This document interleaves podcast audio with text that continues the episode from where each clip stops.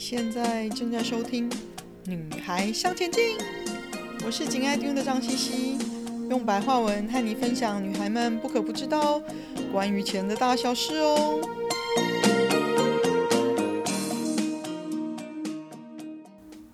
欢迎收听第八十集，该来考虑防御股了吗？全球股市今年以来都表现得不太理想啊。市场都在担心，是不是真的经济不景气即将到来了呢？许多基金经理人都在考虑改变他们的股市布局。我自己的投资组合里面一直是有防御股这类股票的存在，只是比例一直不高。因为我是一个比较爱成长股的投资人，所以是时候该来考虑防御股了吗？首先，当然要问的问题就是，什么是防御股呢？嗯，在经济不景气或者是股市高波动的时期，如果想要寻求一些比较多一点的保护或者是避险的投资人呢，可能会增加他们对防御股啊、防御性股票的部位。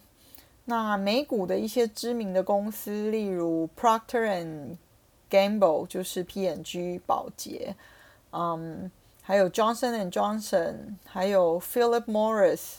烟草公司，还有啊、可口可乐，这些都被视为传统的防御型股票。那防御型股票其实有一些基本的特性可以让你去分辨的。第一个呢，就是强劲的现金流。那充足的现金可以让公司比较有把握面对经济不景气期间的各种不确定因素，甚至呢，还让公司在这样子。嗯，比景气比较低迷的期间，可以比较有嗯捡便宜投资的可能哦。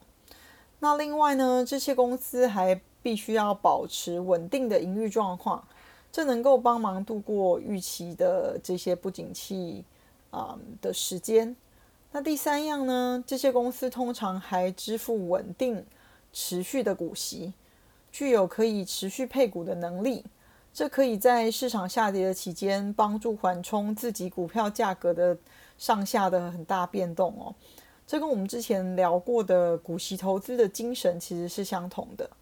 那我们回过头来问一个简单的问题：在股市处于下跌趋势的期间，或者是经济状况不稳定的时候，为什么还会有人想要投资股票呢？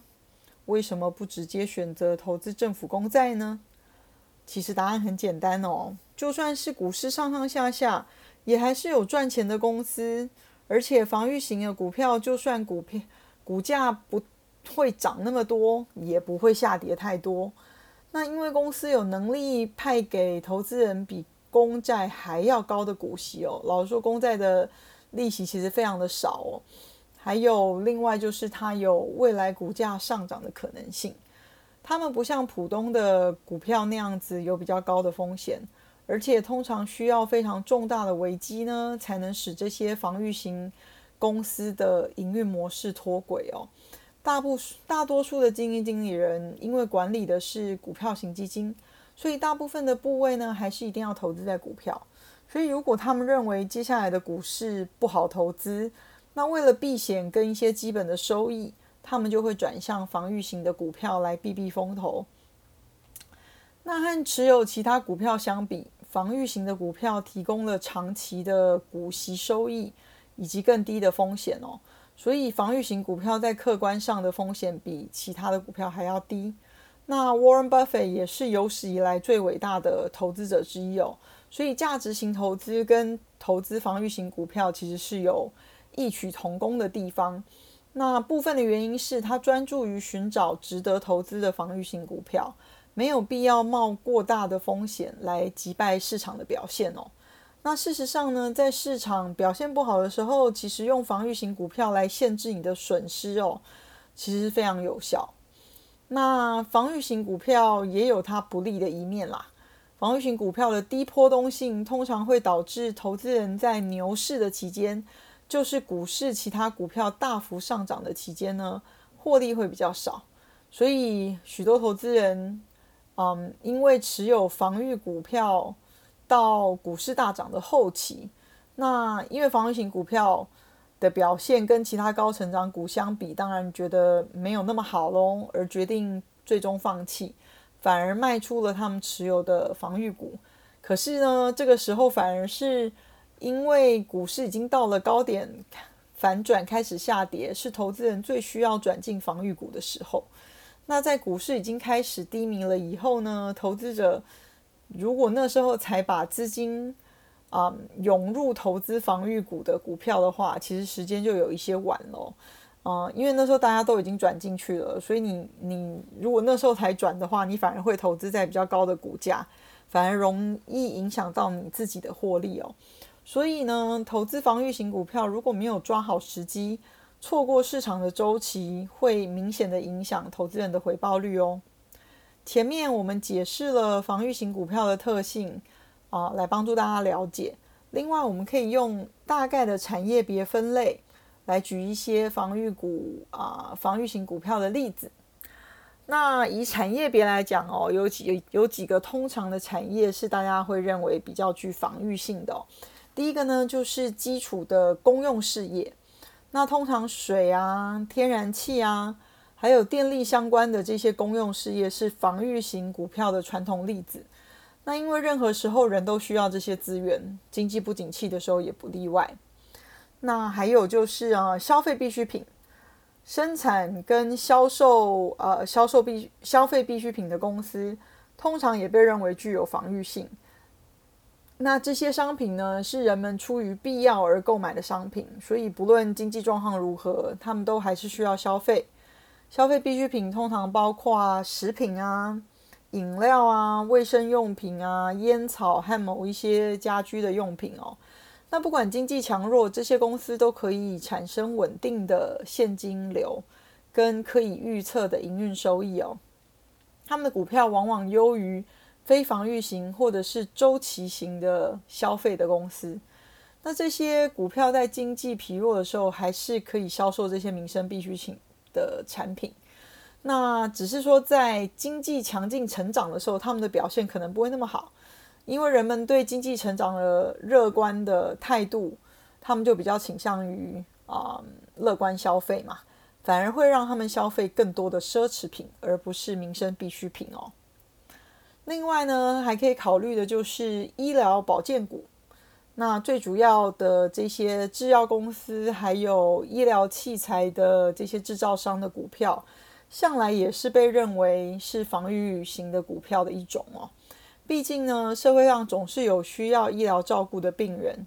然而这几年呢，因为必须要研发新药的竞争加剧哦，还有呃各国的法规的不确定性，似乎这一类的股票有减少到他们的防御型的特质哦，所以还是要特别的小心。那最后一样，呃，传统上会来考虑成是防御型的投资的东西呢，叫做。住宅型的房地产投资信托基金，嗯，REITs 也被认为是呃具防御型的投资工具。那 REITs 是 Real Estate Investment Trust 的缩写哦。那这些房地产投资信托基金就像股票一样，在交易所挂牌交易，所以也像股票一般的买卖。那他们也被认为是具防御型的投资工具，主要是因为人们都有基本的住的需求。那什么叫做不动产投资信托基金呢？简单来说，这是一个不动产证券化的商品，就是把办公大楼或者是商场、公寓大楼等等这些大金额的不动产的投资，切割成一个一个小份的股票的股份。让一般的投资人也可以用小的资金，透过买卖股份的方式来投资。那用小钱也可以投资这些大型的不动产。买卖 REITs 呢，也像买卖股票一样的方便。那这些 REITs 通常会拿它从呃承租户固定交的租金收入拿来配息给投资人。那美国法令规定呢，REITs 必须将当年度至少九十个 percent 的租金收入以股利的形式分配给股东。那台湾则是规范啊，REITs 的这些信托利益至少要每年分配。所以投资人每年可以强制的分配到呃股息。所以投资 REITs 是看重它持续稳定配息的能力，就像收租金一样，还有看到它未来资产本身升值的可能。所以投资 REITs 就有点像防御股喽，因为你寻找的特质是一样的啊。那既然基本的本质是着重在基本民生必须的需求，所以你在寻找防御型的 REITs，就是这一类的房地产投资信托基金的时候呢，请你避开。就是它的呃证券化的商品是豪宅或者是商场的呃这一些房地产投资信托基金哦，另外也要避免啊、办公大楼的房地产投资信托基金或者是工业园区的房地产投资信托基金。那最主要是因为这类的不动产信托可能会在经济不景气的时候有比较高的。租约的违约率哦，那我们来整总结一下，在经济衰退的期间呢，防御型的股票表现往往会比大盘好，但是呢，在经济成长扩张的期间，防御型的股票的表现往往不会有整体市场那么好，那就是因为它们的低风险的特性，或者是和整体市场表现有着一些负相关的关联性哦。所以，投资防御型股票的好时机呢，应该是介于股市已经到了高点，向下反转的时候，或者是整体市场向下趋势确定的之前或初期哦，这样才不至于买在高点，影响了你想要的回收哦。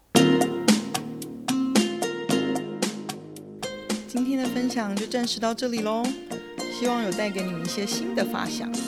听完记得赶快给我们一个评价。有空和你的闺蜜们分享《女孩向前进》哦。